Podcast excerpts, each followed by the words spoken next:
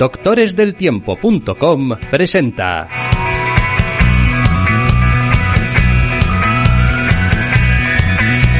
Entre cómics.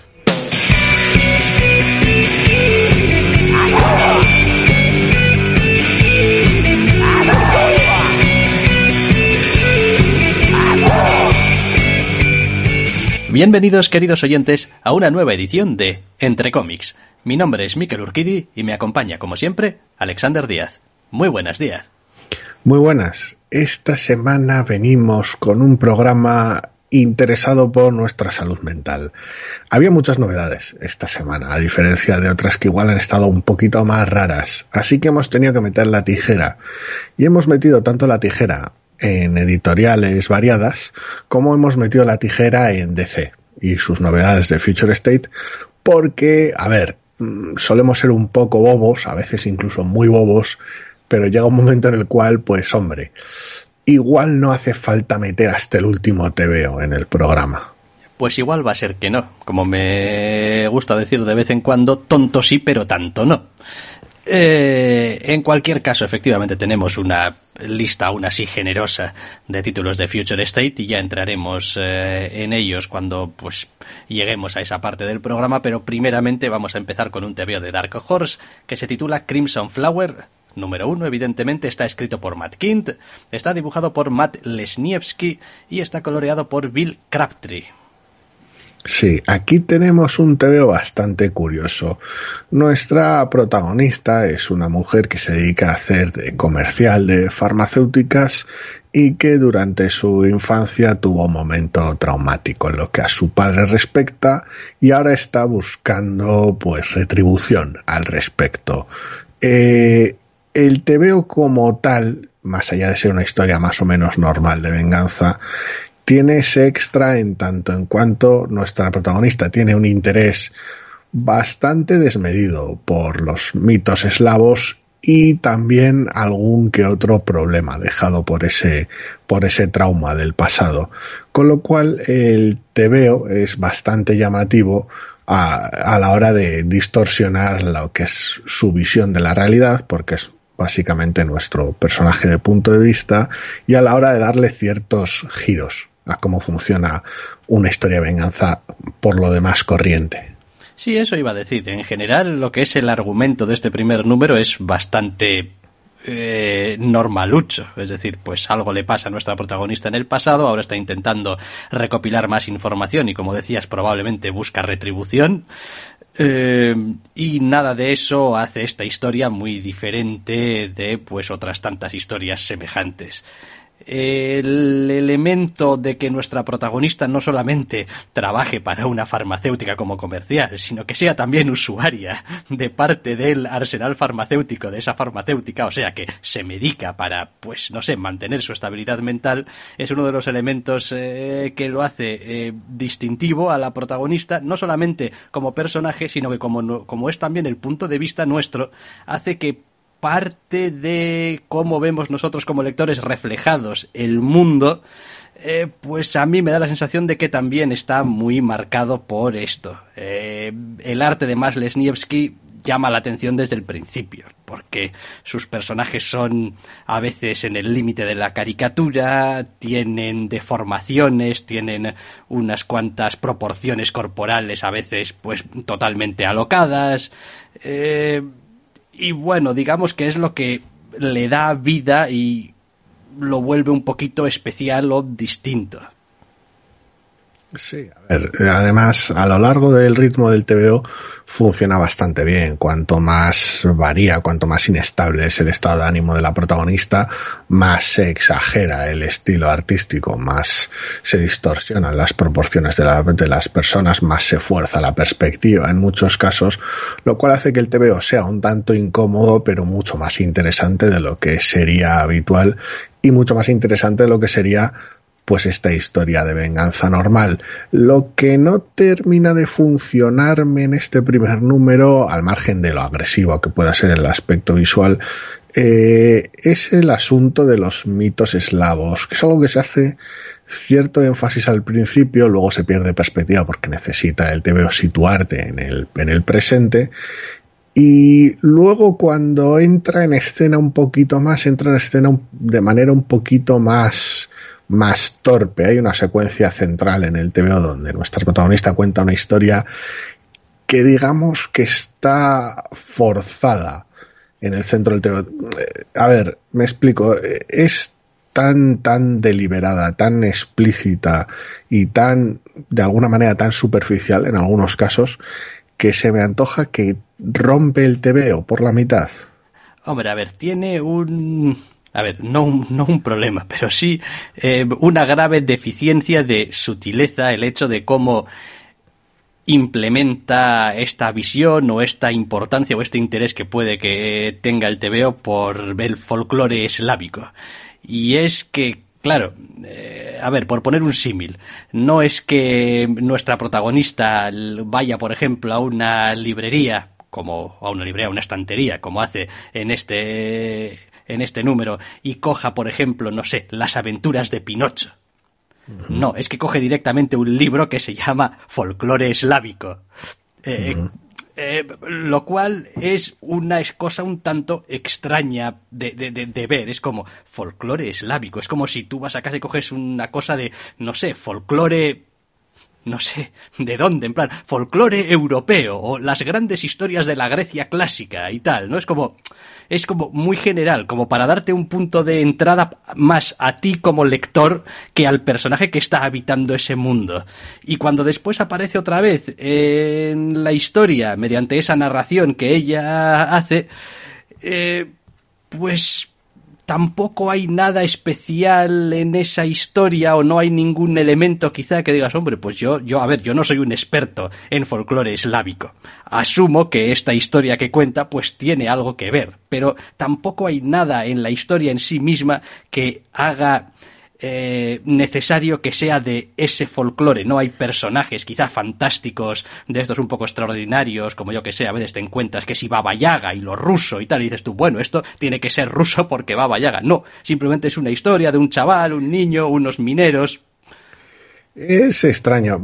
No me importa tanto la historia en sí que está más o menos bien y está bien contada, sino cómo encaja en el TVO. Quiero decir, cuando comienza la secuencia, eh, de alguna manera, la secuencia, la secuencia comienza incluso antes de que empiece a narrar la historia.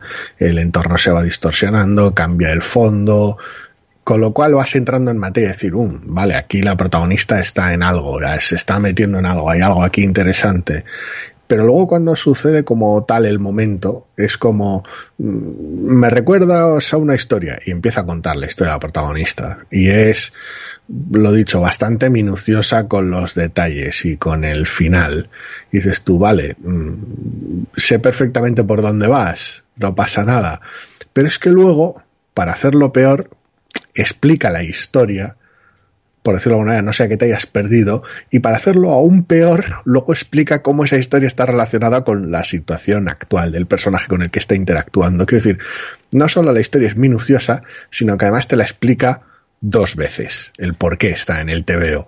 Y dices tú, hombre, a ver, quiero decir, yo no soy especialmente brillante, pero incluso aunque hubieras decidido meter una sola explicación que ya me parecía excesivo, meter dos, eh, o sea, quiero decir, madre mía. Eh, sí, a ver, quizás le hubiese servido mucho mejor una historia, no sé, o una historia donde los elementos sean un poco más evidentes o los paralelismos sean un poco más evidentes o con los que el lector mm, tipo, digamos, que se vaya a encontrar con este TVO esté más familiarizado. Eh, lo digo porque, oye, meter tu mm, historia de folclore eh, eslavo, pues no, no es ni bueno ni malo, es una elección que has hecho y ya está. Pero también tienes que tener en cuenta quién va a ser el lector de tu historia. Y esto no lo estás publicando en un país eslavo por ahí y tal. Es como lo estás mm. publicando en Estados Unidos. No, pero a ver, precisamente por eso podría haber funcionado sin esta, esta historia concreta sin explicaciones adicionales. El trabajo visual es muy bueno y al no contener personajes especialmente folclóricos y ningún tipo de cosas de magia y tal, cualquiera entiende lo que está pasando aquí. Y si alguien se hubiera perdido, pues añades un pequeño extra al final. Lo que no haces es luego añadir una explicación dentro del TVO de cómo se extra conecta con la posición del personaje, del antagonista de este número. Porque, joder, o sea, una cosa es ser redundante o ser, o ser muy, muy, muy, muy explicativo y llevar al lector muy de la mano y otra cosa es lo que se hace en este número. Sí, bueno, dejémoslo en que quizás no es la parte más brillante del TVO a ese respecto, de, el, constructo narrativo que, que, construye y cómo pues parece ser que se tiene que autojustificar eh, un par de veces. Eh, porque lo demás, eh, visualmente y en cuanto a los recursos narrativos, está muy bien resuelto. desde los cuadros de texto que son en realidad bocadillos del personaje, pero que están así como un poquito adornados con tal el pelo y la cabellera de, de la protagonista y tal. Es como, bueno, hay unas cuantas cosas que están muy bien pensadas y muy bien hechas y que mm, consiguen el efecto que, que busca. Pero queda un poco ahí, en tierra de nadie. El problema está en que precisamente, evidentemente más allá de lo visual, el factor diferenciador de la obra en general es esa conexión, esa diferencia, esa perspectiva de la protagonista. Y cuando el punto central de, la perspectiva de ella sobre la situación se trata en la parte central del TVO, en el conflicto central del TVO de manera tan torpe, pues claro, mi interés y mi confianza por el TVO pues disminuyen muchísimos enteros. Sí, puede pasar, puede pasar. Eh, en general, vaya, no, no tengo tampoco nada especialmente mucho más en contra del, del TVO. Es verdad que, pues, visualmente llama un poquito la atención, pero tampoco es una de esas, eh, de esos eh, apartados visuales que echen para atrás. Simplemente es característico, es curioso, es un poco exagerado, es eh, llamativo, pero no es desagradable tampoco, lo cual pues siempre suele estar bien. Y haciendo un paralelismo no del todo acertado, porque obviamente aquí se buscan otros eh, efectos y se utilizan a veces otros recursos, en cierto modo, a ratos y dependiendo en qué partes del TVO, podría asemejarse, lo digo por si alguno puede tener quizá una imagen mental un poquito más acertada em, de lo que hace em, eh, joder Tradmur a veces eh, con los con los con las extremidades de los personajes como como las alarga esta especie de tendencia que tiene últimamente también a hacerlo todo como muy redondito no como si fuesen eh, es más flexible al respecto. Sí eso es y pues a ratos tiene un toque de eso. Después, ya digo, lo utiliza para otros efectos y enfatiza quizás otras partes eh, corporales o lo que sea, pero bueno, puede, puede llegar a recordar. Sí, este queda más sucio porque tiene eh, un trabajo de línea más, más extravagante. En muchas ocasiones tiene momentos de cross-hatching y, y, sombreados a golpe de muchísima línea de tinta. Con lo cual siempre queda un, aunque el resultado final sea muy legible, siempre queda un resultado más sucio, con más textura.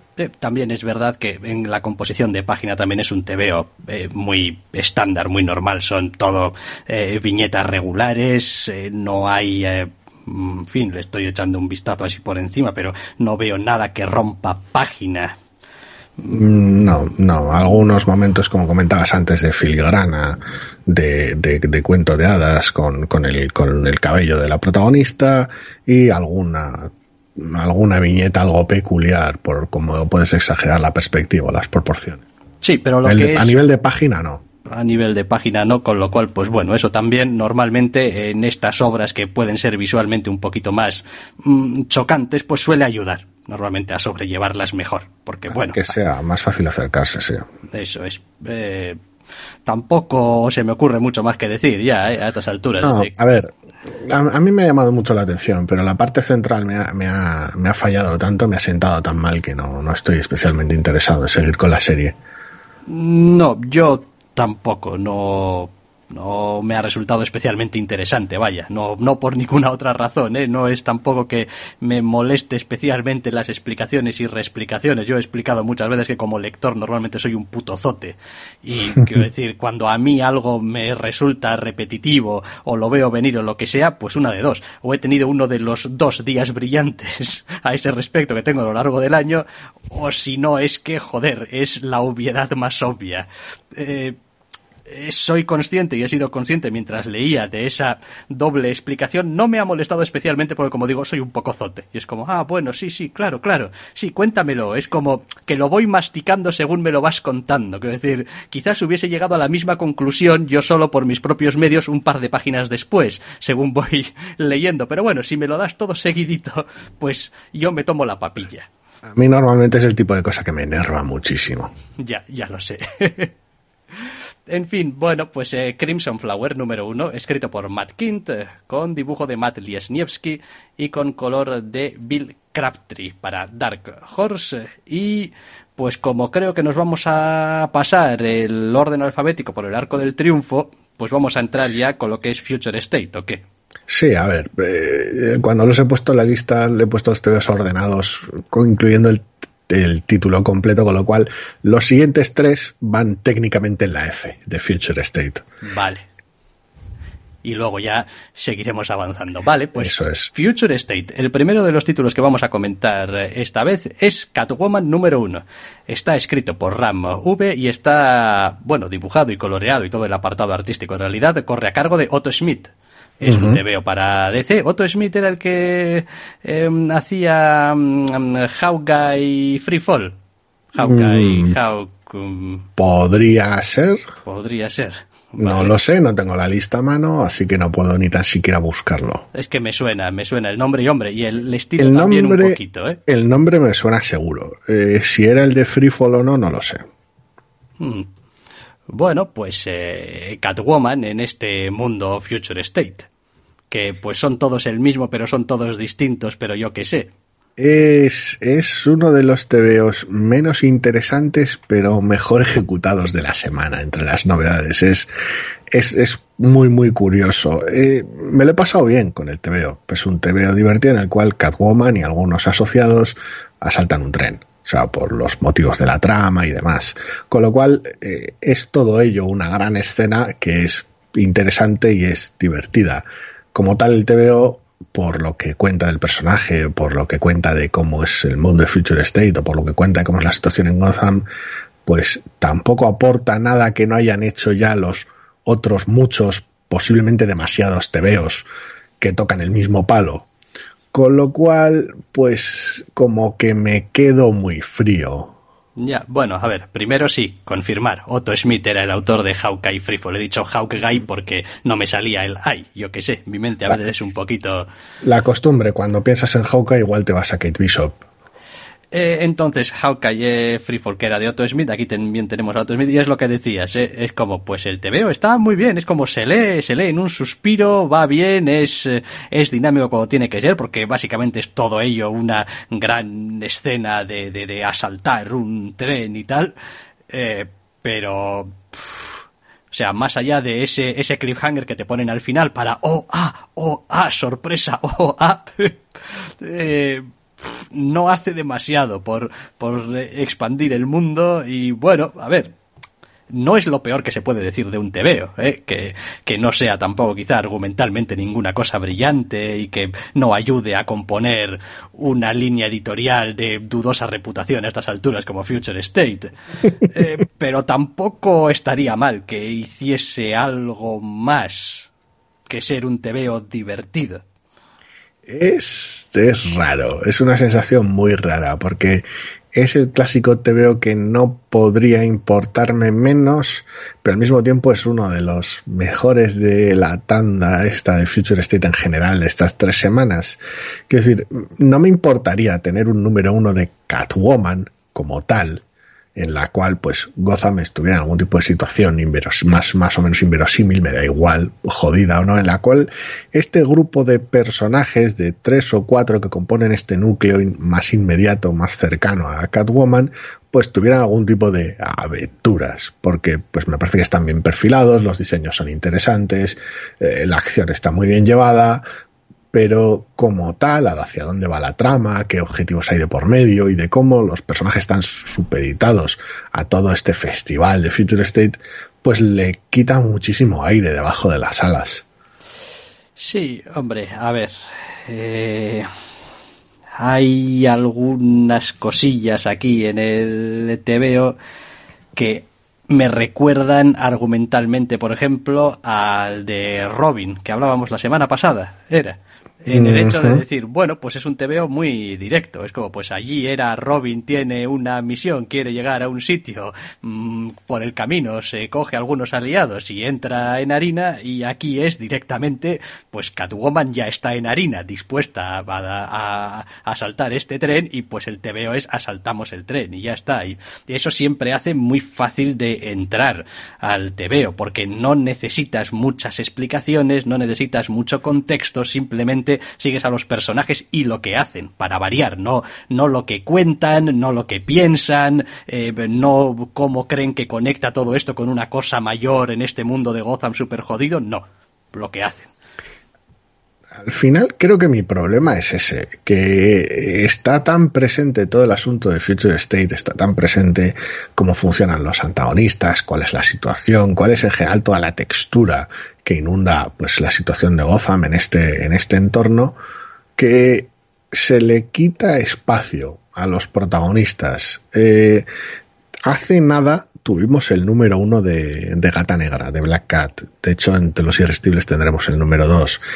Y de hecho, en Los Irresistibles está el número 2 de esa colección, que está en medio de un evento con pues una protagonista con, con, un gato en el nombre que tiene que ir a un sitio a hacer una cosa.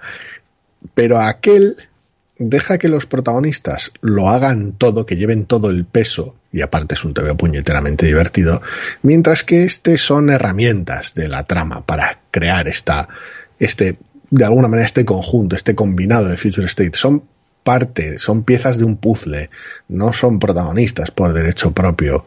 Y eso es al final, supongo, lo que le resta impacto al tío y hace que me interese menos. Y acabo de caer en la cuenta y os garantizo que ayer mientras leía esta colección no era uno de mis días brillantes, esos dos del año que acabo de mencionar ahora, pero hay un personaje aquí cuya función, digamos, en la trama o cuyo, no sé, eh, asunto propio joder, macho, lo vi a la legua. Vale, venga, a la legua no. Desde el primer momento que lo presentan, no. Pero eh, al cabo de tres o cuatro páginas dices tú, tate, ¿os creéis que yo soy tonto? ¿O qué pasa aquí? Y pues si yo me he dado cuenta, como decía antes, igual tampoco era muy difícil de verle las costuras al asunto. Quiero decir, es el tipo de personaje que una vez que piensas un poquito sobre él dices tú, no, hombre, claro, por supuesto que este personaje esta otra cosa, o cumple esta función, o sirve para esto. A ver, el, el problema en general es que es eso, es, está tan plagado de lo Future State que ni tan siquiera consigue acertar del todo con ese aire divertido de dar un golpe. Que decir, podría ser un TV muy, muy divertido, muy interesante, muy dinámico, muy vibrante, muy algo pero como tal es simplemente un tebeo correcto. Eh, sí, la verdad es que ahora mismo estaba intentando recordar exactamente por qué van a saltar el tren y no me acuerdo, lo cual supongo que tampoco es bueno. Tiene que ver con el cliffhanger y con pues la gente que va en el tren. Eh, sí, sí, bueno, a ver, a ver, a ver, hacer el bien siempre está bien, ¿eh? quiero decir, no, pero vaya, me quedó cierta sensación cuando llegué al cliffhanger de que el cliffhanger era un poco como un bonus a lo que iban los buscando los personajes al, al hacer esta misión. Es el clásico, hostia, pues venía yo aquí, no sé, eh, a robar este banco por el dinero y me he encontrado dentro los planes secretos para ganar la guerra, ¿no? Un uh -huh. poco ese efecto. Eh, porque no tengo conciencia de que los personajes mencionen que vamos a hacer esto porque queremos llegar a ese cliffhanger. No, mencionan no porque, porque tiene que ser un cliffhanger, tiene que ser una sorpresa al final. Eh... Entonces por eso no se menciona. Pero sí es deliberado, pero al menos eso, en, en, en, en, buena parte de ellos. Pero son todos conscientes de que, de que no sé cliffhanger... Si, no sé si todos, algunos sí. Vale, vale. Bien. Como decía, de densest. O sea. Todo denso, sí. Eh, bien. Eh, sí. Es. Otro más, otra, otra colección más de Future State que pues no va a recibir un número 2 en este programa. No, bueno, de hecho, pues recibirá un número 2 que cerrará este, esta trama y seguramente que el problema que tienen es que, mira, yo empiezo a tener ya la sensación con estas colecciones de que los puntos de cierre de cada una de ellas no, o sea, a veces parece que vayan en paralelo cuando deberían ir a converger todos a algún mismo sitio. Es como, es que tengo a estos personajes en esta colección haciendo esto, a estos personajes en esta colección haciendo esto, a algunos personajes que se pasean por varias de ellas en estados distintos. Lo hablábamos de Batman la semana pasada, que es como, joder, chicos, eh, no sé, o sea, es que ni siquiera se han molestado en decir, bueno, pues que primero salga el Catwoman o que primero salga el no sé qué y vamos poco a poco, digamos, viendo al mismo personaje pasar por distintas etapas, por distintas colecciones. No, no, en plan cronológicamente. No, no, aquí, venga, alegría, cada uno que haga con los personajes lo que le dé la gana. Ya veremos después si encajan o no encajan. Aquí pues pasan cosas y ya está. Pues sí, eh, eh, es una gran cita para poner en la portada del TVO. Future State Catwoman número uno. Pasan cosas. Pasan cosas y ya está. Pasan cosas, están bien dibujadas y contadas. Eh, ya está, hasta ahí. escrito por Ram V y con apartado artístico de Otto Schmidt para DC. De Catwoman número uno y todavía dentro de Future State, nos toca hablar ahora de Immortal Wonder Woman número uno también, obviamente, está escrito por Becky Clunan y por Michael W. Conrad con apartado artístico de Jen Bartel. Sí, en el cual tenemos en este caso a Diana asistiendo a pues el fin del mundo más o menos otro otro fin del mundo más vaya. Sí. Las cosas ya no están mal a diferencia en otros TVOs de Future State aquí están muy muy mal como en algunos pocos de los TVs de Future State.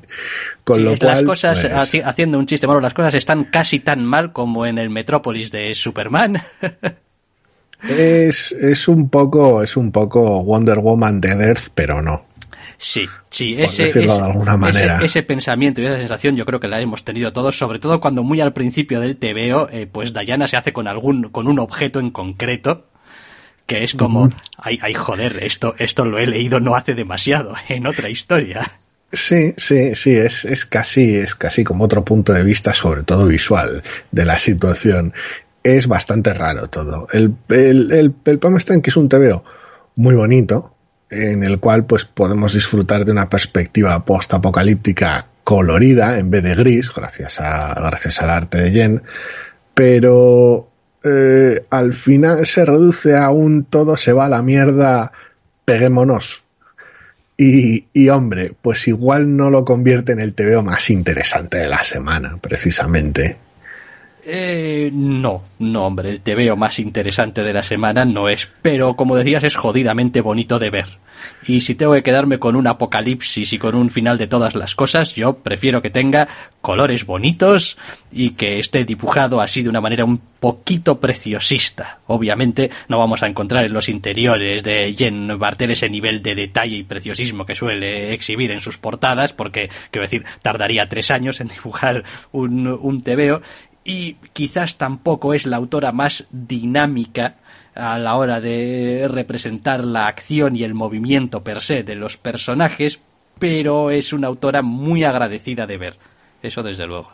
Sí, yo esperaba ese, esperaba esa situación de decir, mm, en algunas ocasiones le ha costado el dinamismo, pero ha mejorado mucho, ¿eh? O sea, esperaba que la secuencia final, cuando hay unos puñetazos y tal, fuera, fuera algo más, más tensa, más, más, más incómoda que los personajes estuvieran un poquito como más, más tiesos. Más rígidos, sí.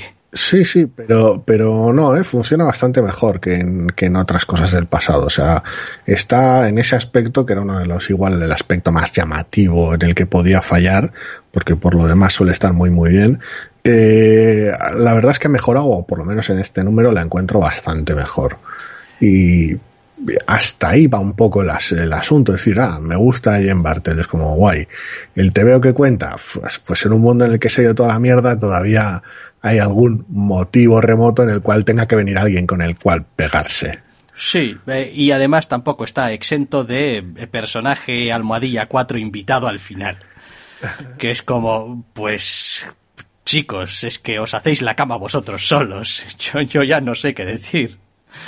Sí, sí, es, es complicado a veces eh, el, el, poder encontrar, oye, pues si, si pone Wonder Woman en el TV podemos intentar que, aunque sea la protagonista absoluta, no haya ganas de marear aquí y allá, porque es el festival del cameo. Mm.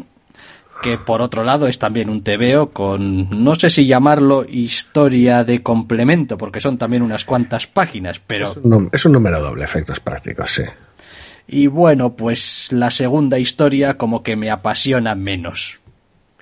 La segunda historia es de este, de este nivel de decir, si ya me ha dejado fría la historia principal eh, y la segunda historia veo, veo qué derroteros tiene, sobre todo cuando arranca de esa manera, eh, casi me bajo del tren casi antes de empezar.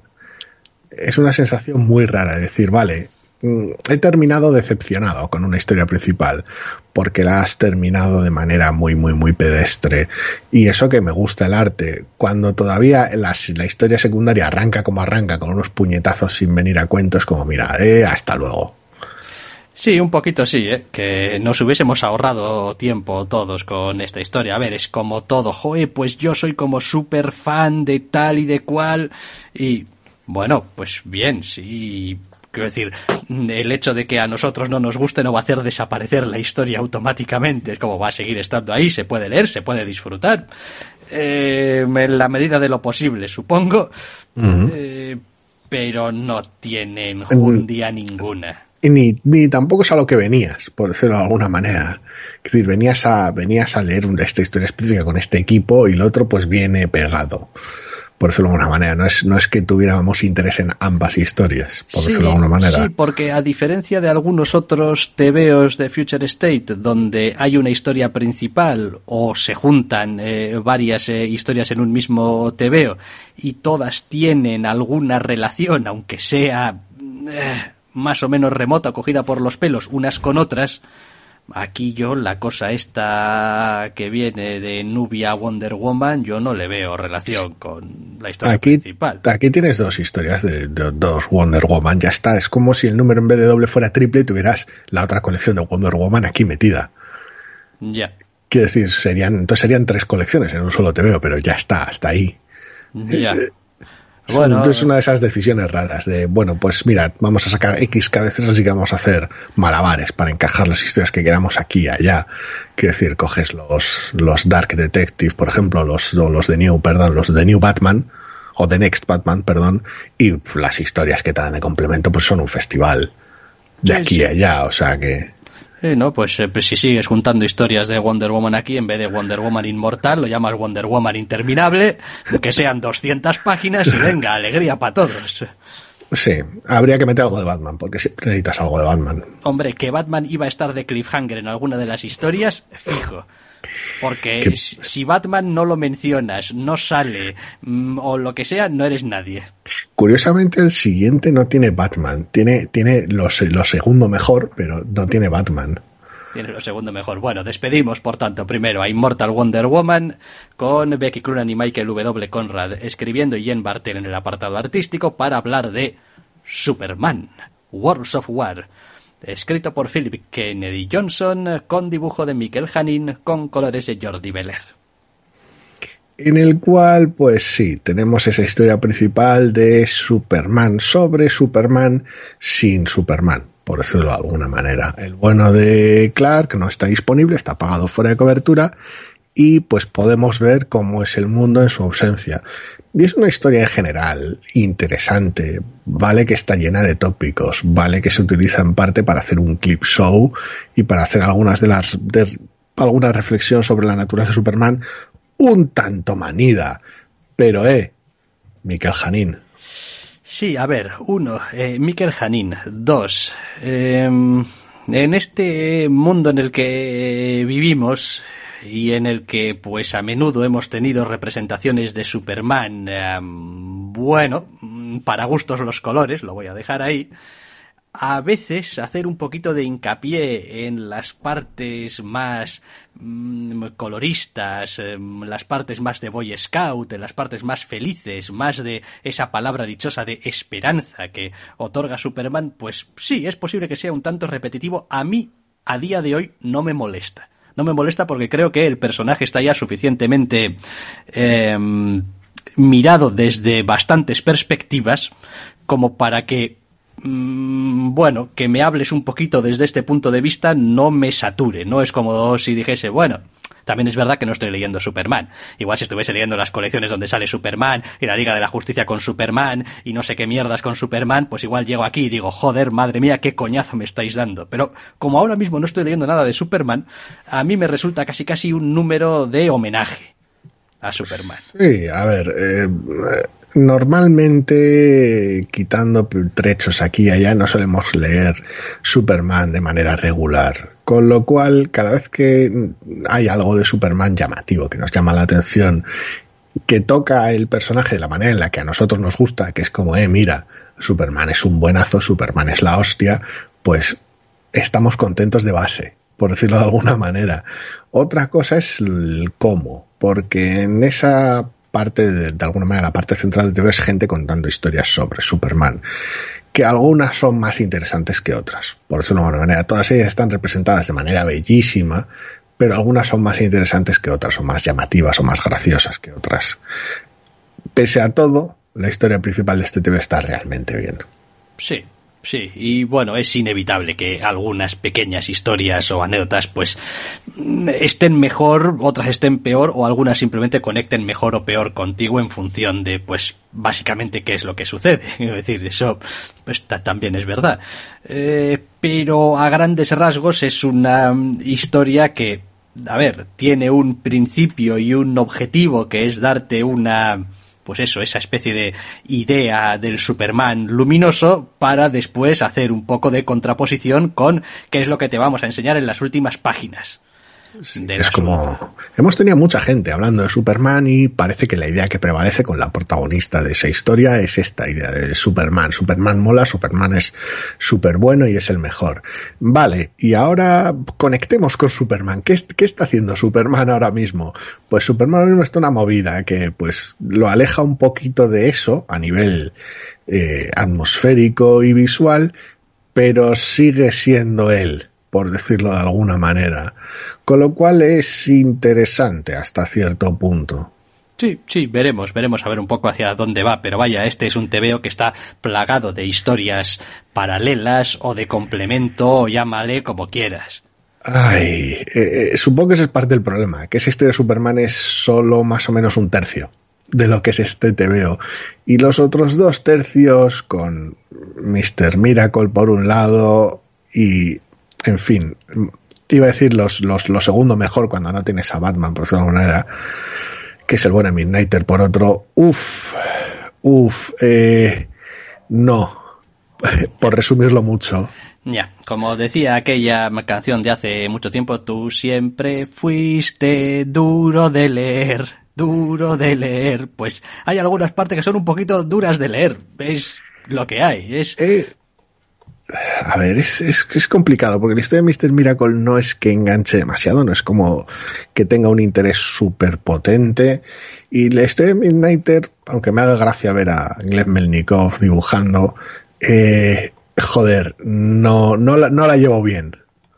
Ya, bueno, a ver, a, ese respecto, eh, a ver, la historia de Mr. Miracle, que, a ver, tengo por aquí, Brandon Easton es el escritor y Valentín Delandro es el, el, dibujante, tiene ese, ese punto extraño de decir, hostia, no me interesa demasiado, pero por alguna razón estáis consiguiendo que me lo esté leyendo y que esté atravesando eh, las páginas. Es como, no parece algo súper interesante, no parece algo súper atractivo, pero está contado de con suficiente maña como para ir avanzando, ir contándolo. Y luego ah, son unas 10 paginillas. Sí, y luego llegas a la última parte, la de Midnighter, que dices tú, oh, Midnighter, aquí ahora unas hostias. Esto se lee, vamos, como, como el suspiro, como agua. Esto tiene que ser atravesar ahí Midnighter, midnighteando la vida. Y resulta que, joder, cuesta un triunfo pasar cada puta página. Sí, sí, es un TVO denso, sucio, que da muchas vueltas simplemente casi casi para hacer tiempo para el cliffhanger final. Y el cliffhanger final es odioso, previsible y odioso. Joder, es que, es que ya al margen de, de odioso, es previsible no. O sea, lo siguiente. Es como, pero por Dios, pero si todo el mundo, pero si es que es evidente, si es que solamente tienes que mirar las putas viñetas. Hacen ese rollo de el peor sombreado de la galaxia. Es como, mm, como no, y aquí el personaje sale en una pantalla y tal, y, y está oscurecido y entonces no sabes quién es, y es como, ¿qué me estás contando? Es el, en... Al margen del contexto. Sí, sí, y es otra versión de esta cosa horrible que le pasó eh, con el doblaje en español, en castellano, de aquí de España a la película esta de mm, ah, From Hell. Que, pues claro, la película empieza con el malo hablando. Y, ah, identificas quién es por, el doblaje. Es que no tengo vista. No tienes vista, pues te haces un favor, ¿eh? Pero, pero empieza, empieza con el personaje hablando y es como, ¿pero qué me estás contando? Si esta voz de este personaje lo reconozco, o sea, sé, que, sé hasta qué actores en cuanto... Y, la película depende de ello. Mm, si, te digo la, si te digo la verdad, no recuerdo nada más de la película. Bueno, sí, creo que el personaje principal acababa muriendo. Spoilers de una película de hace mil años, basada en un TVO de hace dos mil. Em, no, no, sin más curiosidad. Pues eso, que es como, venga. Al final es raro, porque claro, eh, si quiero eh, seguir viendo a ver qué es lo que pasa con Superman ahora, si Superman prevalece o no ante los desafíos y si Superman prevalece siendo muy Superman o teniendo que renunciar a algunos de sus ideales, me lo tengo que tragar en pack con un montón de movidas que no me interesan demasiado, lo cual hace que pues el afecto disminuya por la idea, editorialmente hablando, quiero decir. Sí, esto es, ese es el tipo de maniobra a la que nunca deberías someter a tus lectores.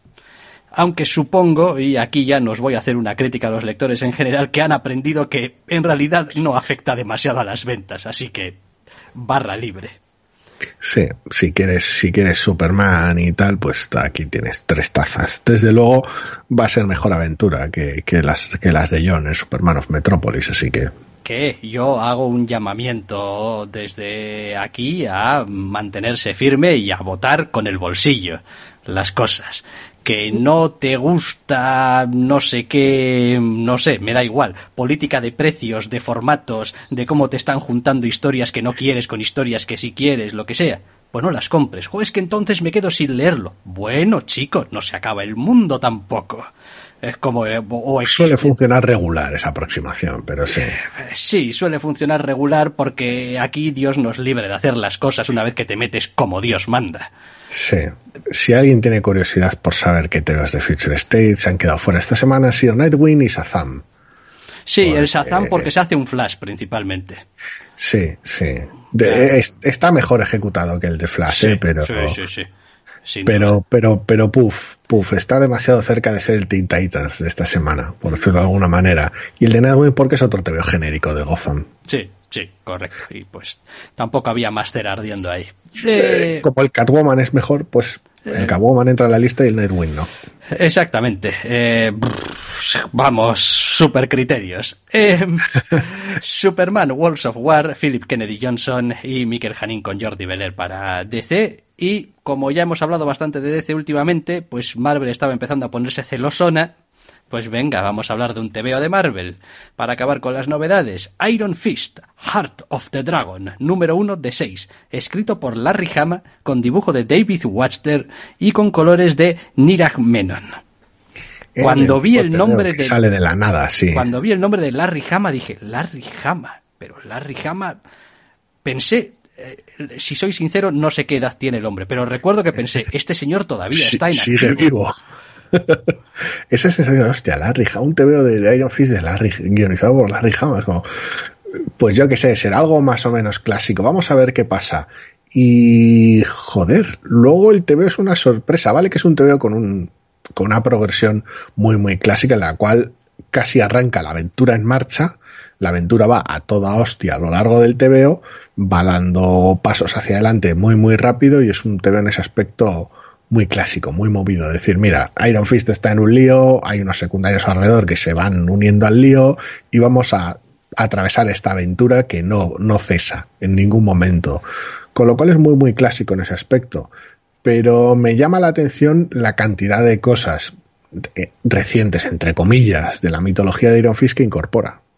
Sí, hombre, a ver, para eso está ahí, ¿no? Eh, me refiero, toda esa mitología, para que hagas algo con ella, para que no vuelvas a hace 30 años y tal. Es como, coño, hicimos un trabajo aquí para, para que el resto de, autores fuesen tirando de aquí y pues a veces ha sido un poquito ignorada eh, y pues aquí se incorpora y está muy bien. Y es lo que decía, es un TVO que está en continuo movimiento, que no se detiene un segundo, que no requiere de mayores explicaciones tampoco, a pesar de que igual algún personaje diga si este señor quién es y desde cuándo es amigo compañero de, eh, de puño de hierro. Bueno, pues da igual, está ahí, es su compañero y pues eh, nos subimos en marcha. tres cuartos de lo mismo con algún otro personaje barra acompañante que está pululando por ahí que dices tú, ¿este qué hace aquí?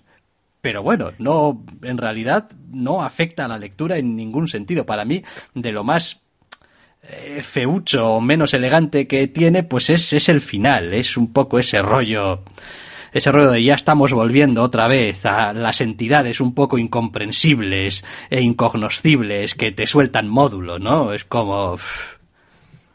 En puño de hierro hay movidas. No, si ya llevo todo un tebeo de movidas, pero hay más movidas. Así que ponte a currar. Eh, a ver, tampoco pasa nada realmente. Quiero decir, a mí todo lo que sea sacar a las, ciudades celestiales y sus campeones y unos mamporros y tal, me apunto. Si está bien llevado, me apunto.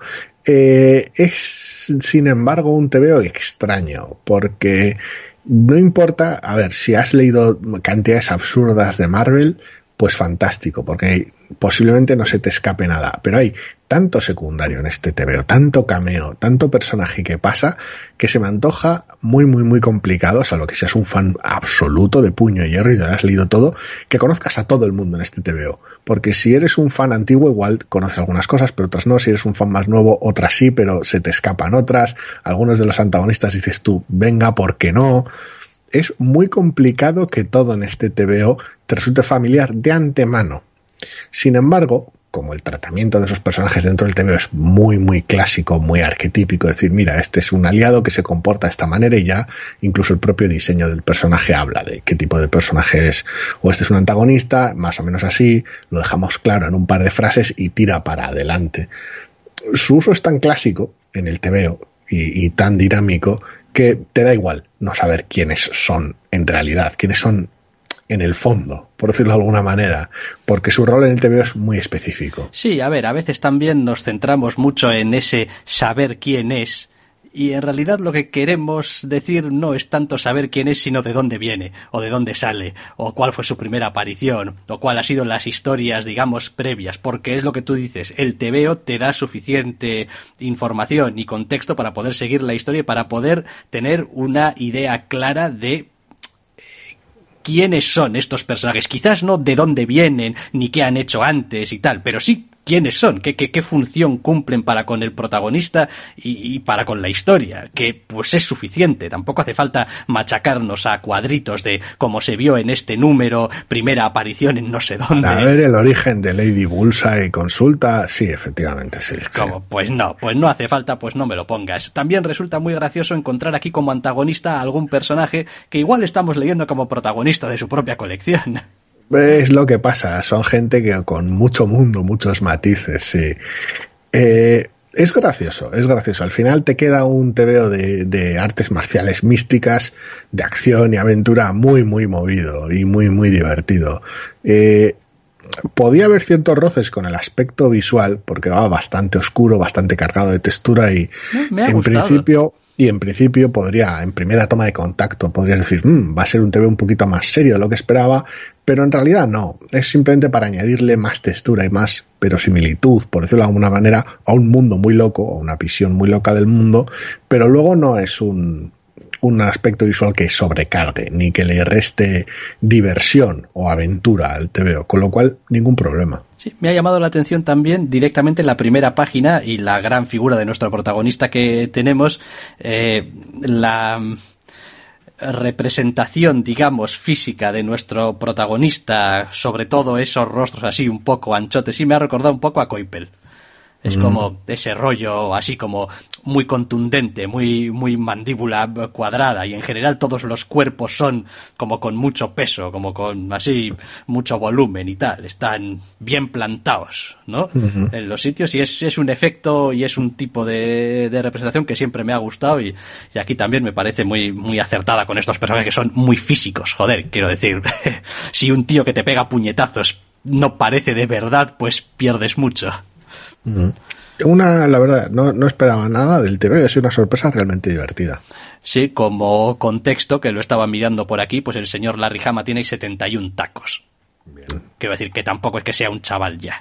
Eh, y estoy viendo por aquí, pues a ver, claro, a ver, eh, las actualizaciones en, una, en algo como la Wikipedia, pues son así, pero la última es, hablan de un trabajo en agosto de 2014. Eh, mm. Lo cual me hace pensar que, hombre, pues no está retirado, retirado, ya se ve que no, pero bueno, igual tampoco está súper activo. Sí, sí, no, ni idea, sinceramente. Por toda una sorpresa y por una vez una sorpresa agradable. Sí, sí, sí, sí. La verdad es que está, está bien este, este TVO, este Iron Fist, Heart of the Dragon, número uno de seis. Larry Hama, David Watster y Neraj Menon para Marvel. Y yo creo que ahora ya dejamos las novedades y vamos a empezar a hablar de los irresistibles. No solo de novedades vivimos los doctores.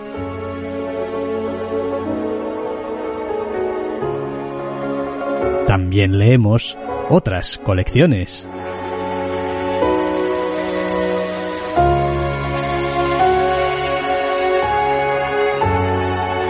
Y aquí están. Porque nos encantan.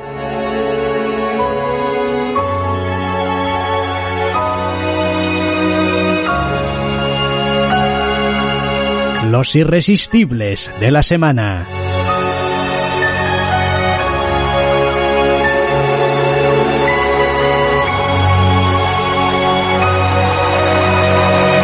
Vamos a empezar a hablar entonces de Los Irresistibles, concretamente de Batman Catwoman número 2.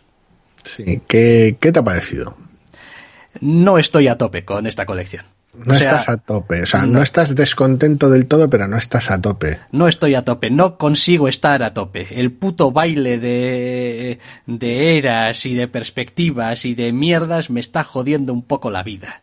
Es como es un TVO bellísimo, me encanta visualmente, es como adoro prácticamente cada página de este maldito TVO, eh, pero me pudre tener que estar leyendo la historia a trozos.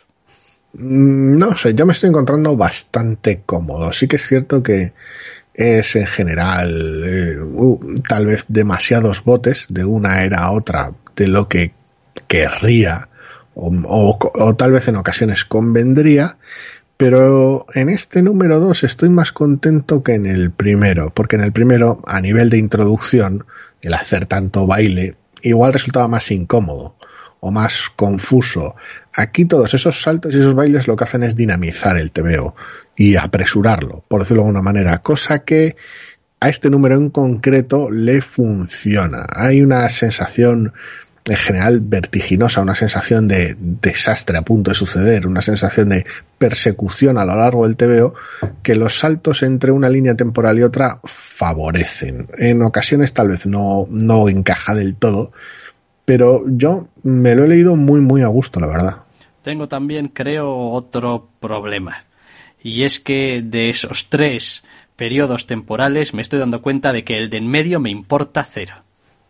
Es como, me interesa ver qué es lo que pasa con el Batman y Catwoman de ahora, entre comillas, porque joder, me metiste entre pecho y espalda ochenta y tantos números de estos personajes y me interesa ver cómo son ahí, ahora, porque joder, la continuación, ya sabes, esto es un gran folletín, hay que seguir a ver cómo sigue, y me interesa ver qué es lo que pasa en la historia, digamos, eh, más en el futuro, porque joder, qué situación más, eh, pues no sé cómo decirlo, comprometida y al mismo tiempo emocionante y al mismo tiempo chocante y sorpresiva, y quiero saber más, quiero saber más. Entre medias, la sensación que tengo es que es lo que pasa entre medias y no me interesa demasiado. Es como, y, lo jodido es que el misterio, por decirlo de alguna manera, el misterio gordo está ahí. No lo sé, no sé sinceramente cuál será el enfoque porque 12 números son muchos números. Yo mm, en este caso me estoy dejando llevar muchísimo. Sí que es cierto que hay partes de la historia que igual no me interesan tanto, pero lo dicho, se beneficia mucho de ese ritmo vertiginoso y de ese cambio constante, es decir, no dejarte mucho rato con, con la parte que no te pueda interesar. Por eso, manera, evidentemente es una espada doble filo, tampoco te deja mucho rato con la parte que te interesa. Correcto. Eh, es complicado, es complicado. Yo lo he disfrutado mucho, la verdad. Tal vez de una manera casi, casi muy visceral. No, no le he dado mucha vuelta al TV de decir, ah, qué interesante aquí esta contraposición. Este, no, no. Me he dejado arrastrar. Luego en una segunda lectura sí que se le sacan un poquito algunos detalles simpáticos de cómo pasa de una escena a otra y tal, pero, pero es un TVO que, pese a lo confuso que podría resultar, si te dejas llevar se lee muy fácil. Otra cosa es que te encaje como lector y te, y te dejes llevar. No, no me está. No, no. A ver, soy consciente de que probablemente esta es una de esas colecciones que, salvo catástrofe, me la voy a tanquear hasta el final. Es como, me gustan los personajes, me gusta cómo está dibujado, me gusta gran parte de lo que hace. Con lo eh, cual vas a, entre comillas, sufrirla o disfrutarla, depende cómo gire hasta el final. Sí, pero tampoco descarto del todo que si a la altura del número 5 o 6 esto no carbura, no empieza a tener un poco de sentido y ritmo para mí, si está dilatándose demasiado en el tiempo ver algunas cosas en alguna de las líneas temporales, diga, oye mira, ya me leeré en la wiki si es que me interesa. No, a ver, siempre puedes, si, si el ritmo no te funciona, igual desconectas mes a mes y vuelves en el recopilatorio. Eh, yo suelo ser puñetero, ¿eh? Si desconecto, desconecto. Luego, hmm. ojos que no ven, corazón que no siente. Es ese rollo de, no, bueno, pero es que es una historia que habías estado siguiendo, pues eso, en el, en el Batman de Tom King y 85 números y ahora no lo vas a dejar a medias y pues, ¿por qué no? Es como si tampoco se acaba el mundo. Si perfectamente contento de esa manera. Sí, sí, Si, no, si no puedo leérmelo todo, es como, es como, pues quiero decir, yo hace tiempo que acepté las limitaciones de que no puedes leértelo todo, ni puedes disfrutar de todo, ni puedes saber de todo. Es como, pues chico, es lo que hay. Yo lo decía porque aunque a mí sobre todo en este número 2 concreto, haya disfrutado de su estructura y me guste número a número, por, por decirlo de alguna manera, ver cómo funciona, si el problema es estructural, igual es el tipo de problema que en formato recopilatorio no se soluciona, pero queda, queda muy, muy paliado.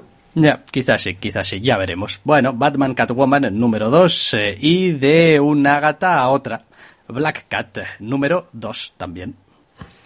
Pues sí, sigue aquí la colección está loca metida en el evento y les toca, pues en parte, montar el plan de rescate que tienen, que tienen que afrontar aquí, en parte ejecutarlo. Y bueno, como ya sabemos cómo funcionan estas cosas, pues en parte que salga mal y que haya que improvisar. Eh, es un TVO muy dinámico, muy divertido y pese a la situación, al igual que pasaba con algunos otros tie-ins de este, bueno, tie-ins, con números que tienen lugar durante el evento, por decirlo de manera, como pasado con el número 2 de Sword de la semana pasada, que saben sacar ventaja de la situación para contar lo que quieren. Sí, la verdad es que es un veo de lo más entretenido de leer. Mm, ya dije del número uno, no tiene el estilo artístico que me resulta más atractivo precisamente. No, no es, quiero decir, este es un tebeo que si lo viese, ¿cómo decirlo?, en la estantería y lo gease un poco así por encima diría, esto te lo quedas tú. Como, no, no lo quiero para nada. Pero lo cierto es que funciona y funciona bien y se mueve rápido y no pierde el tiempo y es dinámico y los diálogos están bien y la caracterización de la protagonista pues le da un poquito de gracia y está buscando continuamente maneras de hacerse interesantes, de construirse escenas que sean interesantes o diferentes o que den alguna clase de reto verdadero a los eh, protagonistas y en ese sentido eh, pues está muy bien. El asunto está en que el TV funciona en torno a nuestra protagonista y los dos, los dos, tres personajes secundarios que la acompañan. Quiero decir, lo de King in Black es algo que sucede, es el contexto, es el entorno, es el MacGuffin del TV, es el desafío al que tienen que enfrentarse, pero tienen que enfrentarse ellos y tienen que enfrentarse a su manera y haciendo ver quiénes son como personaje y, teniendo interacciones interesantes y encontrando soluciones extravagantes a la, a la situación. Y por eso el TVO funciona, porque el TVO es sobre ellos, no es un TVO de King in Black. Sí, la verdad es que está, está bien, las cosas como son. Em, más TVOs. Esta semana tenemos un número 7 de Doctor Afra, que yo creo que llevamos desde noviembre o así, igual, que no había un número. Tanto. No recuerdo cuándo salió el sexto, que al que daba un poquito arranque al, arco nuevo, sinceramente. Sí que se, se la echaba en menos a la buena doctora, pero, pero no sé, no sé cuánto hace del número anterior, la verdad. Pues mira, ya que estoy voy a ver si puedo buscarlo. Porque me parece, al menos yo tengo la sensación de que ha pasado bastante tiempo. Ahora, como soy un manazas terrible, pues mis... mis la casilla de buscar y le das a Afra y, y pum mis búsquedas son veneno y entonces pues creo que del orden de sí, finales de noviembre, sí. Finales de noviembre, sí, entonces sí que... A ver, son fechas complicadas siempre, el final de año. Pero sí, y aquí pues tenemos ya, una vez que la presentación quedó resuelta un poquito en el número anterior de mira, Afra, tienes que resolverme este asunto, aquí vemos cómo, cómo se pone en marcha y cómo recurre a personajes secundarios de, del universo Star Wars de los TVOs principalmente, personajes que hemos visto en otros entornos, situaciones muy clásicas de la doctora y sus tejemanejes, muy fan. El ángulo secundario que tiene con uno de los personajes secundarios de la colección y sus desarrollos es interesante. Igual no está todo lo bien ejecutado que me gustaría, porque está apartado del hilo principal del TVO, pero es interesante. Bueno, sí, digamos que se lo está trabajando, quizás no de la mejor manera, pero está ahí. Es como hay un esfuerzo consciente por, por tenerlo ahí. Es una inversión de cara a futuro más que algo que te funcione en este número en concreto, por decirlo de alguna manera. Sí, no, y está, está, está bien, la verdad. Estoy disfrutando bastante. Esto también a veces pasa un poco como con todo. Eh, en la medida en la que los personajes están más en movimiento, más metidos en algo que les permita acentuar más sus características propias, normalmente suele ser más disfrutable el número. Hay situaciones y situaciones y a veces pues los personajes están un poquito más fuera del agua y aunque están ahí, pues cuesta un poquito más sacarles todo el jugo que tienen. Hmm. Y este, en cambio, es un número como, como, como muy de. Es que es casi como si te hubiesen ido alineando las situaciones para que la protagonista se luzca. Sí, a ver, el arco, el primer arco siempre fue más complicado porque el reparto era más amplio. Daba mucho juego, pero pues siempre le costaba enfocar. Y cuando se trata de un arranque de una etapa nueva, pues siempre hay esas fricciones cuando terminó el arco ya lo dijimos, es como bien, ahora ya sabemos cuál es la perspectiva, cómo les gusta enfocar al equipo, que hay un cambio artístico en este arco, cómo les gusta enfocar a la doctora, ahora ya nos encontramos como más cómodos, por decirlo no, más acostumbrados. Y la verdad es que está, está siendo una colección chula. Sí, sí, está bien. Sigo pensando que todavía le falta son siete números, pero claro, ¿hasta qué punto le das también un poquito la excusa de que se está construyendo? Claro. Eh, es complicado. Es, no la puedes comparar con la colección anterior porque, claro, el personaje te venía de Vader. Ya había hecho el trabajo otra colección con otro enfoque central, por decirlo de alguna manera. Pero sí, no, progresa adecuadamente, ¿eh? la doctora Afra. Más, ¿y cómo progresa nuestro evento de Marvel, este mm, King in Black número 3? Yo me lo estoy pasando en grande, quiero decir, soy fan de la colección de Veneno, pues estoy aquí en el evento, todo más loco, más exagerado, más brutal, más visceral y pues tan contento. Lo que no sé es cómo lo estás llevando tú. No, me está gustando me está gustando mucho porque estoy encontrando en este evento un elemento que estaba echando muchísimo en falta en los grandes eventos de Marvel desde hace tiempo y creo que ya con el número 2 lo comenté también, que es la sensación de, de, peligro, de amenaza, de, de, riesgo verdadero, de que, coño, las apuestas son altas. Eh, uno lee este veo y dices tú, hostia, es que aquí es que todo el mundo lo está pasando mal, es que es que es que menudo lío más gordo que, que tenemos entre manos y qué qué aura de desesperación y de y de últimos recursos y de y de última defensa y de que pues estamos ya llegando al límite de nuestras posibilidades, ¿no? Y eso le da ese, ese toque de estar continuamente avanzando en las páginas diciendo, ay Dios, ¿qué va a pasar ahora? Porque cada vez que parece que los héroes han encontrado una manera de darle la vuelta, o ese clásico momento de, ajá, pero ahora, ¿no? Eh, por cómo está montado, dices tú, pero esto no va a funcionar. Porque es solo el número 3 no solamente porque es el número 3, porque, sino porque realmente la amenaza es de tal calibre que dices tú, es que solo con esto no va a ser suficiente.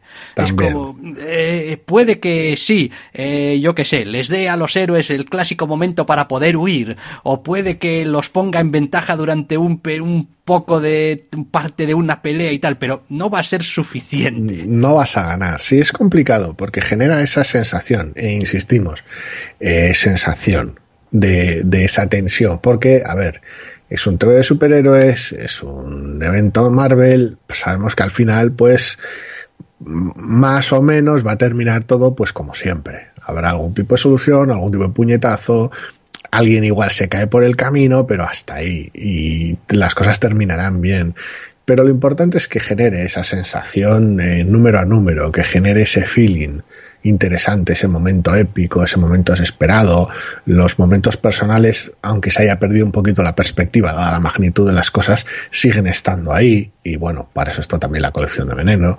Eh, yo me lo estoy pasando en grande. No es una sorpresa, pero me lo estoy pasando en grande.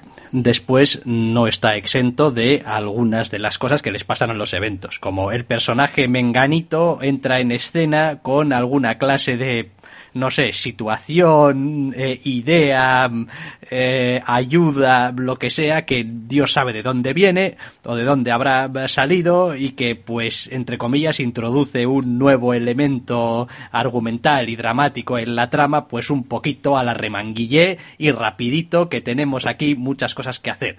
Que, bueno, pues eso pasa prácticamente en todos los eventos, que pues eh, de vez en cuando eh, entra algún elemento nuevo. Y después tenemos el cliffhanger del número, que es como, bueno, sí, claro, quiero decir. Eh, tocaba, la duda era cuándo tocaba, pero tocaba y esto tenía que suceder. Sí, es como, pues esto, esto tenía que suceder y, y además es Donny Cates, con lo cual, quiero decir, aunque no tuviese que suceder, es Donny Cates. La duda es qué va a hacer con ello, pero bueno. Pero eso habrá que dejarlo para el número 4. Pero de momento está muy bien. Está muy bien, es como, sí, joder, por fin algo que pone contra las cuerdas a nuestros héroes, en vez de estar leyendo el TVO diciendo, pero tío, uno, dejad de pegaros entre vosotros, que ha sido la tónica durante un montón de tiempo, y dos, esta cosa, esta cosa la arreglas, la, arreglo yo, como guionista de tercera, en plan, dadme un papel que os digo yo aquí lo que tiene que pasar y lo arregláis ya, que os estáis liando vosotros solos. estaba pensando que mucho mejor que el último evento, y, por un momento me he quedado como... Pero no recuerdo cuál fue. No recuerdo cómo se llama el último evento. ¿Pero cuál fue el último evento? Es el de los Kree, los Skrull por fin juntos ah, y tal. Empire. Eso, Empire. Es que decir, iba a mencionar mucho mejor que Empire, pero no recordaba ni cómo se llamaba el último evento. Lo cual ya, ya en sí mismo, pues, Sí, habla. es que aquello también tuvo sus cosas, madre mía. Eh, seguimos adelante, ya aumentando un poquito las numeraciones, que vamos 2, 2, 7, 3, muy bajitas. Once and Future, número 15. Seguimos con las idas de olla, madre mía. Está bien, porque es un TVO que mm, da alguna pequeña explicación, ah, no digo que innecesaria, pero ese tipo de explicación que ni, ni, ni el lector medio, ni yo creo que ni se había parado a pensar, bueno, pero esto cómo sucedió. Pero hace de esa explicación algo interesante. No lo explica porque lo necesites como lector. Lo explica porque habla de cómo es sobre todo un personaje concreto. Mm. Y, y, eso hace que el TVO sea muy potente. Sí, está bien creo también que está empezando a correr algunos riesgos innecesarios respecto a cuánto puedes seguir añadiendo a la trama antes de empezar a ir cerrando algo. Por el cliffhanger en general, dices eso. Eh, por el cliffhanger en general y por la sensación de que cada vez tenemos más personajes y más elementos y más problemas y más eh, objetivos y más cosas que hay que solucionar y más no sé qué. Es como, pues, chico, eh, empieza a acotar un poquito ya, porque es que esto es una ensalada de, cosas. a mí no me parece especialmente mal. Lo digo porque, a ver, en el momento en que saltas a una serie abierta, pues necesitas ingredientes con los que jugar. Y por otro lado, siendo quien es en este caso el guionista, el bueno de Kieron, eh, no le suele temblar el pulso cuando le toca cerrar cosas. O sea que no, es, no, es, alguien que sea alérgico al carpetazo. Si te soy sincero, a estas alturas estoy esperando ya que le dé pasaporte a la abuela. es como, quiero decir, eso va a pasar, tiene que pasar. Es como no sé cuándo, no sé cómo, no sé por qué, pero ese elemento en esta historia ahora que es una serie abierta y los personajes van evolucionando y van haciéndose cada vez más seguros de sí mismos y van teniendo más control y más conocimiento de lo que hacen y tal y cual, tarde o temprano va a haber y tiene que haber un momento de ruptura. Una de ¿Cómo arrancó el arco va a haber pasaporte? Y empieza a haber ese ese airecillo de decir, mmm, no sé yo. El problema es que no sé cuándo y no sé a quién. Ya, ya.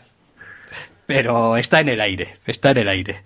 El pasaporte. Eh, Once and Future número 15 sigue siendo aún así una colección divertidísima de leer y sigue estando fantásticamente ilustrada por Dan Mora. O sea, mm. ninguna pega ahí. Eh, más cosas, ¿qué tenemos? Ah, un número 4 de Rosac. Mm. Tenemos, tenemos un problema estático en este caso. ¿Qué tal va el asunto? Joder, qué fantástico. Sigue con la investigación a pincho, fría como ya sola, sin concesiones. Sí, esta vez es un interrogatorio a un personaje. Otra vez todo el, número. Y el personaje va contando lo que pues sabe y lo que ha vivido y lo que ha pasado y está plagado de texto, está plagado de texto porque es un tío rajando todo el rato mientras nos van contando la historia. Pero me encanta Va haciendo recreaciones de lo que cuenta, ¿no? Imagino. Eh, sí, sí, a veces es también una narración en estilo directo, ¿eh? Cuando el tío lo cuenta no siempre son con cajas de texto y tal, con cartelas de esto y lo otro, sino que también es en estilo directo, sigue siendo, sería una especie de flashback para que nos entendamos, o sin especie. Sí, sí. Eh, para, hombre, pues aligerar también un poquito, porque si no, eh, no habría manera pero bueno, empieza a tener también un poco cada vez más, empieza a meter algunos elementos más propiamente Watchmen. Es como, siguen siendo todavía muy periféricos, siguen siendo muy todavía de contexto, del mundo, de, de tal, pero bueno, empiezan, empiezan a visualizarse también como pensamientos de personajes por decirlo de alguna manera. Es como, hostia, es como si coges la página así, eh, sin contexto dices tú, hostia, aquí hay, aquí hay personajes de Watchmen en mi página de, eh, del TV y tal. Pues sí, los hay. decir. Eh, es, es, gracioso, a ver, no la estoy leyendo porque no, no, no me interesa, no me cuadra, pero me alegro que siga siendo esa colección, porque es lo que la define. Hostia, es, decir, que no, de repente no ha aflojado el ritmo, no se ha vuelto más mundana, no, no. Eh, ah. Eso me gusta, que el equipo siga firme ahí. A macha martillo. O sea, va y, tiene ese, ese, ese ritmo, ese eh, implacable, lento, minucioso, eh, casi casi a ratos como si pues te lo estuviesen contando de manera desapasionada. Bueno, que es lo que te lo están contando en gran medida. Sí, sí, sí, es lo que venía sucediendo, sí. Y está muy bien, está muy bien. Es como estoy disfrutando muchísimo cómo está contado. Es una cosa quizá un poquito eh, extraña en mí que esté disfrutando de un tebeo tan frío y, tan distante. Pero me gusta, hay algo en su formalismo, en su estatismo, digamos, en cómo cuenta las cosas en, y en la fidelidad que tiene a esa manera de contarlas que, me encanta. Y, y, estamos en el número 4 y seguimos prácticamente sin saber nada o sin prácticamente de nuestro investigador, lo cual es otra cosa que me parece maravilloso, porque normalmente suele ser el punto de entrada a la historia y parte del enganche que tenemos con las historias es que, pues joder, este es Sherlock Holmes y es así, y este es eh, Hércules Poirot y es asado. Es como, pues aquí tenemos a un señor y lo único que sabemos es que se sienta a los sitios y escucha a la gente.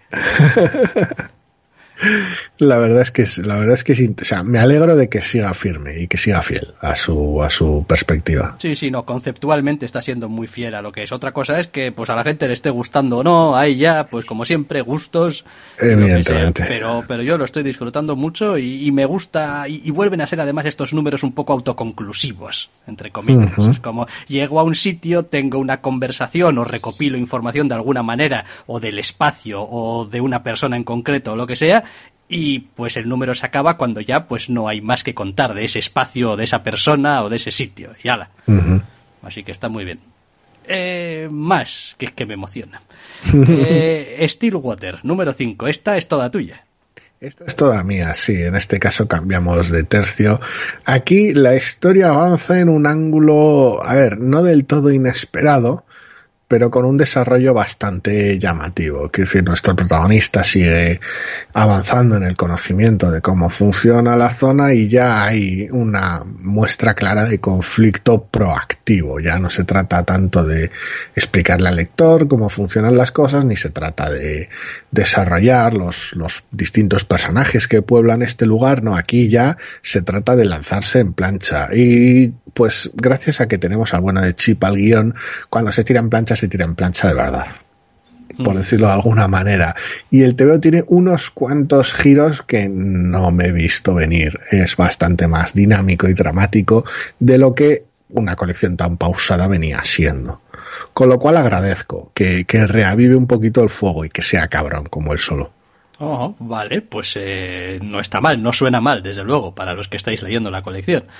Eh, Stillwater, número 5. Ya, no sé si le ves aires de seguir un poquito eh, este formato de pues seis números y más o menos dar carpetazo a algo, quizá. No tengo ni idea, no, pero en el sexto no creo que acabe. O sea, sería muy, muy raro. Correcto, vale. Eh, ¿Qué más tenemos? El número 4 de We Live, esta colección que nos está gustando mucho. Madre mía, qué cosa más tremenda de número. Eh, sí, la verdad es que está muy bien. Y eso que empieza con una bola un poco curva de unos personajes que dices tú, eh, pues, ¿quiénes son estos tíos y por qué están aquí? pero bueno, contribuye un poquito también al, ambiente y después en la, la, continuación propiamente con los protagonistas de la historia es, es joder, es que no se guarda nada. Es formidable, me encanta además la capacidad que tiene para, para, para cierto grado de sorpresa, aunque estructuralmente no sean muy distintos en ocasiones los números, que decir, tenga gran impacto al principio, gran impacto al final y tenga siempre un pequeño oasis reflexivo en medio que te haga, que, que te permita parar y decir, joder, lo que acaba de pasar y joder, lo que hay por delante.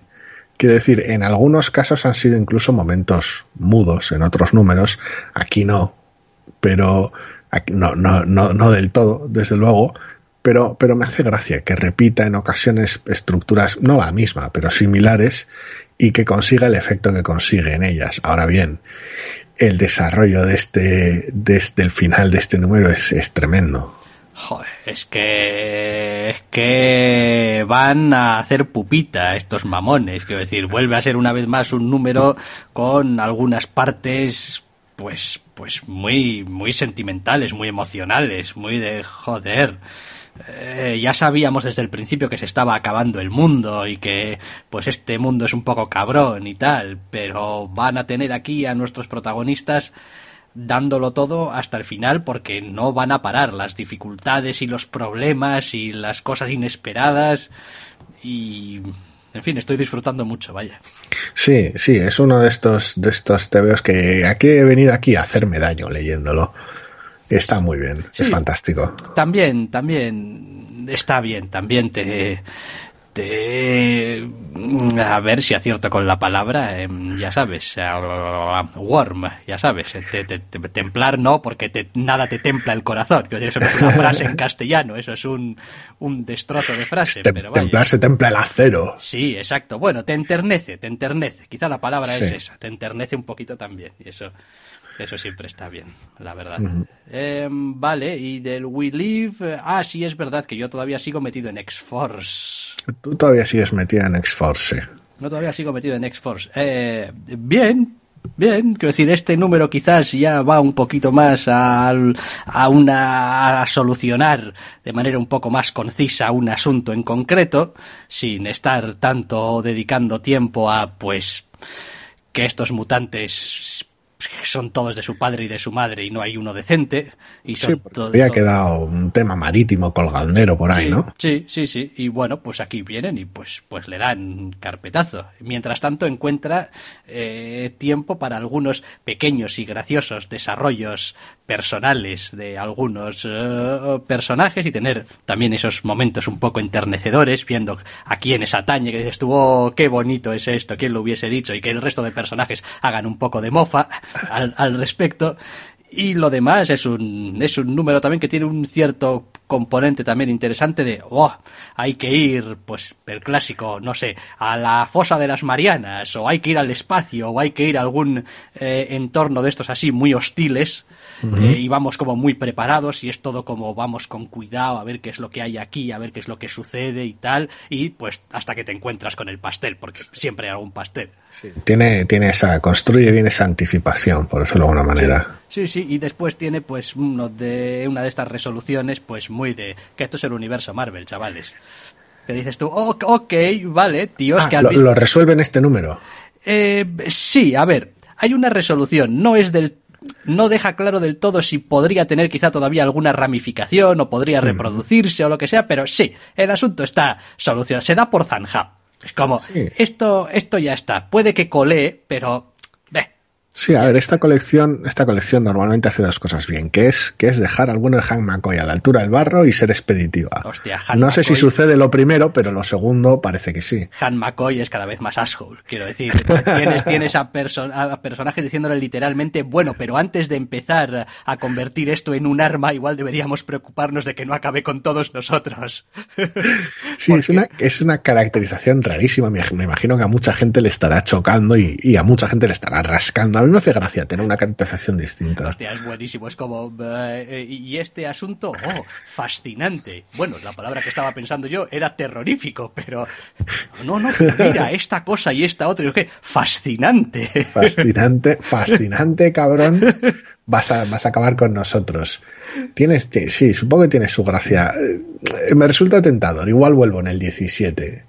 Ya no veremos. Sé, no sé, está, está bien y, una vez más eh, da da voz y da un poquito de acción a cierta parte de esto, de todo esto de lo mutante, pues quizá más preocupada con, con solucionar problemas concretos que con otra cosa. Es decir, a, algunas colecciones empiezan a resultarme ya de, de, de, mutantes, que era lo que me pasaba también un poquito con Marauders. Muy abstractas. Eh, sí, muy abstractas. Es como, no, por aquí tenemos la corporación y la empresa y no sé qué, entonces necesitamos hacer esto para hacer lo otro, pero son objetivos todos tan grandes y a veces tan abstractos que más allá de pues pegar al que se cruza por el camino, como que no los veía muy claros. Aquí normalmente es, vete a este sitio y haz esta cosa. Mm, yo es que disfruto, disfruto igual con las partes de Tormenta menos, aunque es, es parte del corazón de esa colección, pero me gustan los, los desafíos estructurales de Emma y de Catherine. Sinceramente, ese rollo de, bueno, a ver, aquí tratamos con corporaciones, con el consejo, con... Me hace gracia, es interesante, sobre todo porque, bueno, pues suele tener ese carácter en el centro, pero sí, eh, cuando el desafío es más abstracto cuesta más que importe, evidentemente. Pero bueno, y no está mal, ¿eh? Y sigue siendo también eh, visualmente todavía eh, dibuja este Casara eh, uh -huh. muy atractivo. Es como, pues, pues sí, es todo un poco más tétrico y es todo un poco más deprimente y tal, pero coño, es que es lo Hombre. que le va a la colección. Eso es. Es lo que hay. Muy bien. Pues X-Force número 16. Y este sí que es el último de la lista ya. Así que solamente nos resta ya despedirnos y comentaros como hacemos siempre, que si todo va bien, podréis volver a escucharnos la semana que viene. Hasta la semana que viene.